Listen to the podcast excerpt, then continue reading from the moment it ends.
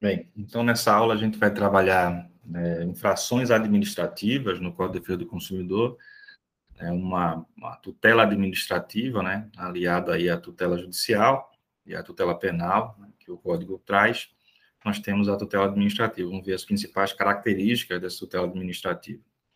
Bem, é importante é, frisar que a tutela administrativa envolve justamente o Sistema Nacional de Defesa do Consumidor, criado pelo CDC, no seu artigo 106, e, né, nitidamente, traz aí o principal enfoque, a administração pública e a defesa do consumidor, ou seja, a administração pública atuando né, na defesa do consumidor, garantindo ali o princípio, o preceito constitucional né, do Estado, né, agindo aí efetivamente na defesa do consumidor. E como é que o Estado faz isso?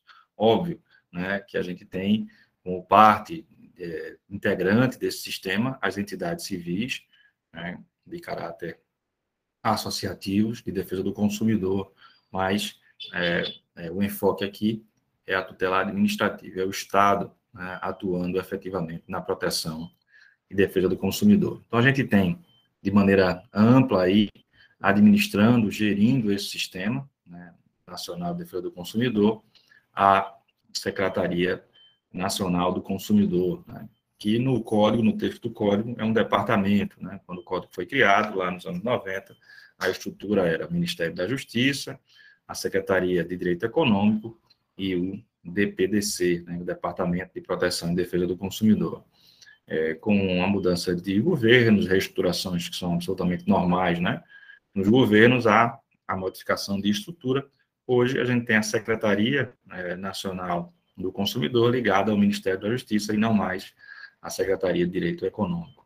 Mas, Vinícius, são só esses os órgãos de, que trabalham? É só isso? É só a Senacom? Não. Abaixo da, da Senacom, nós temos é, justamente vários outros órgãos, né, inclusive nos âmbitos estaduais, a Senacom é né, no âmbito federal, e nós temos outras entidades, né, autarquias inclusive, que é, atuam na defesa do consumidor é, com sua autonomia, inclusive a novíssima, né, é, é, novíssima não mais, né, mas a nova né, agência, que é a ANPD. Né, então, a Agência Nacional de Proteção de Dados também é, é, atua aí na defesa né, e proteção de dados dos consumidores, não apenas dos consumidores, de todos os cidadãos, mas essencialmente na defesa dos consumidores. E que outras entidades atuam também na defesa dos consumidores. O Banco Central do Brasil, as agências reguladoras, a exemplo da Anatel, a ANEEL, ANS, né, a própria Anvisa, a Agência Brasileira, a Empresa Brasileira de Turismo, a Embratur, o Inmetro, né, e no âmbito dos estados nós temos também os PROCONs né, estaduais, é, em, em, Pernambuco nós temos a ARP, né, que é a Agência Reguladora de Pernambuco, né, que é comum nos outros nos estados, de modo geral, também a vigilância sanitária estadual, a gente tem do âmbito é, penal, né, no administrativo penal aí, a questão das polícias especializadas, né, delegacia de polícia é, de defesa do consumidor. Né, nos municípios, né, nós temos os PROCONs municipais, as vigilâncias sanitárias municipais, então, nesse grande sistema nacional de defesa do consumidor, a gente tem União, estados e municípios e entidades civis é, desenvolvendo essa atividade de defesa do consumidor. E onde é que o código trata, onde é que o código traz né, essa tutela administrativa? A tutela administrativa do consumidor, ela está é, prevista aí entre os artigos 55 e 60 do CDC, sobre, né, sobre essa nomenclatura das sanções administrativas. Né? Então, o artigo 55, que inicia essa discussão, ele trata justamente da competência concorrente da União, dos Estados e do Distrito Federal é, para a atuação administrativa, né? É, possibilitando né, que os entes baixem normas relativas à produção, à industrialização, à distribuição e consumo de produtos e serviços. Inclusive, em Pernambuco, nós temos um código estadual de defesa é, do consumidor, né, que é o primeiro do Brasil, nesse aspecto. Uma das principais ferramentas dos, dos órgãos, das entidades de defesa do consumidor, é justamente o que prevê no artigo 55, em seu parágrafo 4 em que os órgãos oficiais poderão expedir notificações aos fornecedores para que, sob pena de desobediência, prestem informações sobre questões de interesse do consumidor, resguardado o segredo industrial. Então, na prática, né, os órgãos de defesa do consumidor se valem desse dispositivo legal para notificar os fornecedores e exigir deles informações sobre as questões de interesse do consumidor, né, em caso de ausência de resposta, resposta incompleta, né, podem ser abertos procedimentos contra esses fornecedores. É, e quais são as sanções que podem advir né, para os fornecedores? Né? No artigo 56, ele estabelece que as infrações das normas de defesa do consumidor ficam sujeitas, aí conforme o caso, e a gente vai ver as minúcias de cada uma das sanções aí no artigo, tanto no artigo 56, quais são elas, nos seus incisos, e também é, as, as peculiaridades de cada uma delas nos artigos seguintes, né, levando em consideração que essas sanções administrativas, elas podem se dar sem prejuízo é, das né, sanções de natureza é, civil, penal e das definidas normas específicas. Então, a gente pode ter um único ato de um fornecedor repercutindo na esfera civil, por exemplo, a indenização por parte do consumidor, uma questão de natureza penal, né, ou seja, o fato de ser apurado como fato tipo criminal e, ao mesmo tempo, uma indenização na área civil, além de uma norma específica, como, por exemplo, retirada daquele produto do mercado de consumo, penalidades ou sanções outras,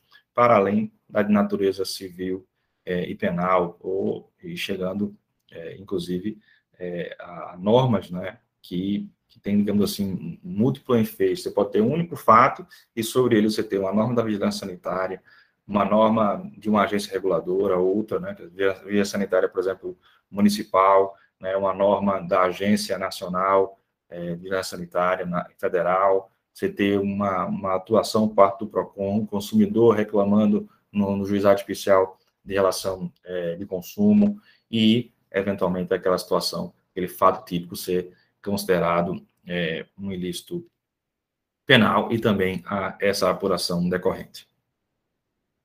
Então, quais são as sanções administrativas em espécie? Né? O código no, do artigo 56, ele tem 11 incisos, 11 não, perdão, 12 incisos, que vão desde multa até a imposição de contrapropaganda. Então, a gente tem multa, aí, aí nos incisos, no inciso 2, apreensão do produto, na sequência, inutilização do produto, cassação do registro do produto junto ao órgão competente, proibição de fabricação, suspensão de fornecimento de produto ou serviço, suspensão temporária da atividade da empresa, revogação da concessão ou permissão de uso, cassação da licença do estabelecimento da atividade, interdição total ou parcial do estabelecimento de obra ou de atividade, intervenção administrativa e imposição de contra-propaganda.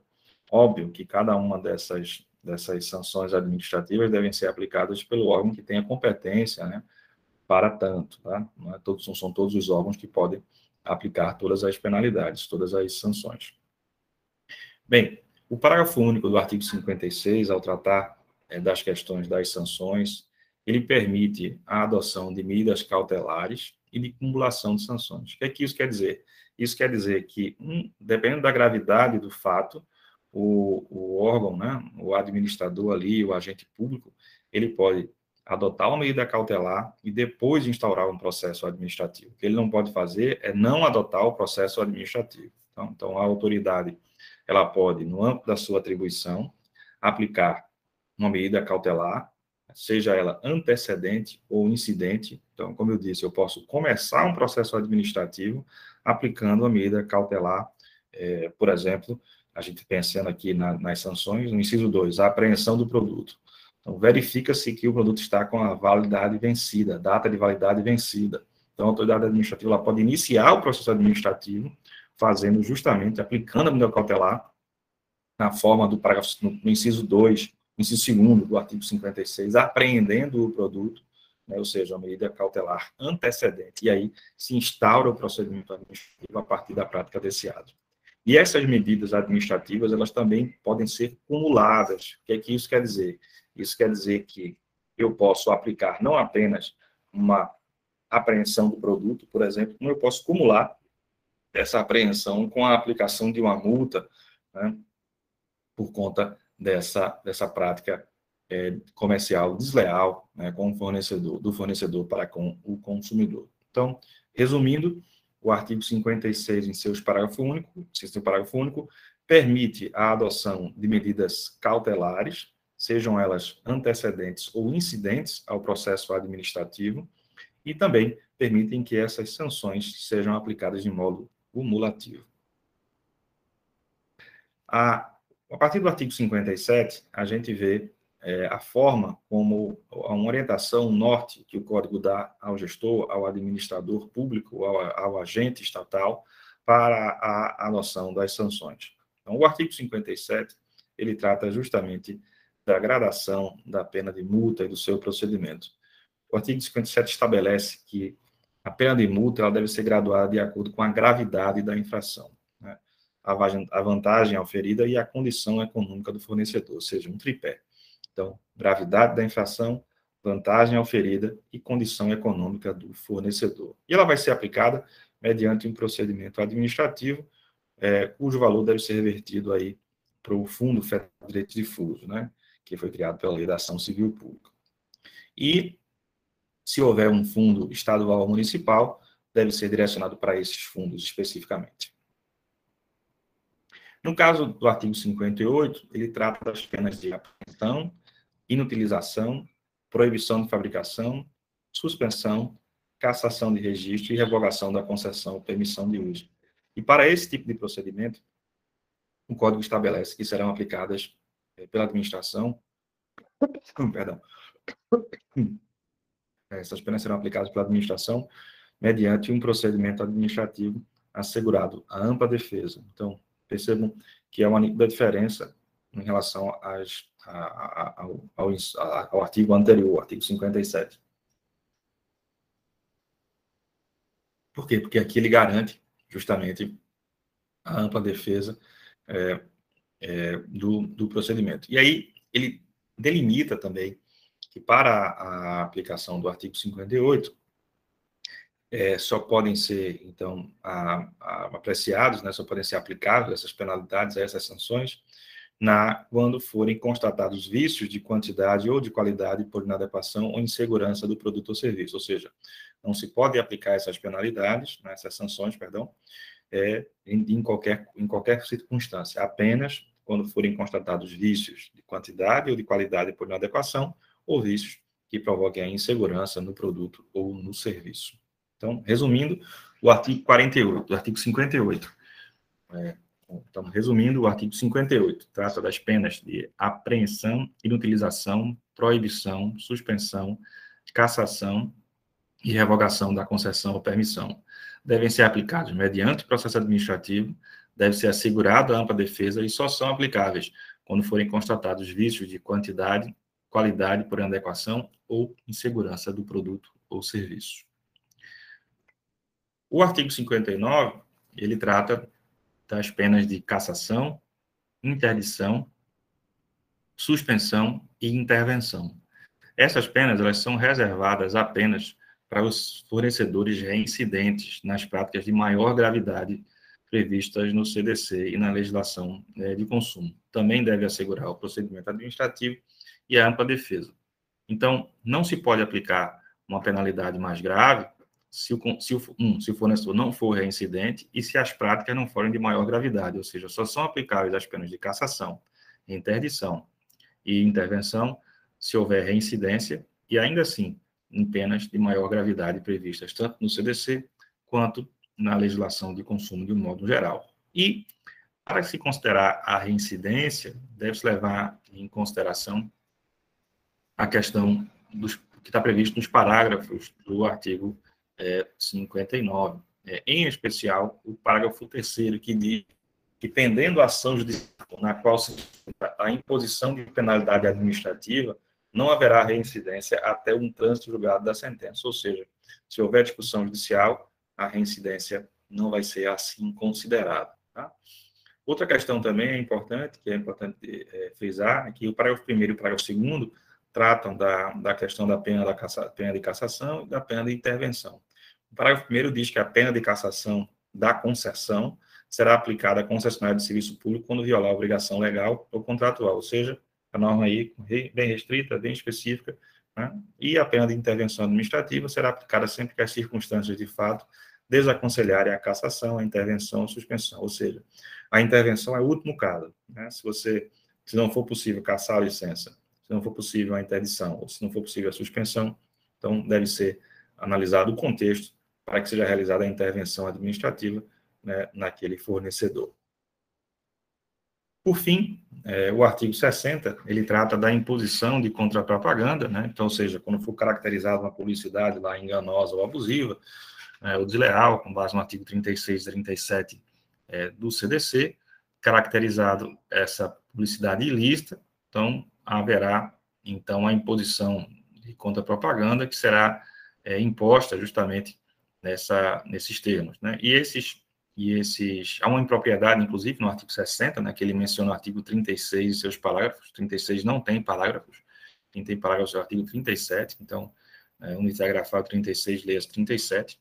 E a contrapropaganda ela deve ser feita, a, custeada pelo, pelo fornecedor infrator, divulgada pelo responsável da mesma forma, frequência e dimensão da, da anterior, da, da, feita pela, que foi considerada abusiva, ilícita né, ou enganosa, e preferencialmente no mesmo veículo, local, espaço e horário. Né? E o objetivo justamente é desfazer o malefício da publicidade enganosa ou abusiva. Bem, era isso que eu tinha para conversar nessa aula.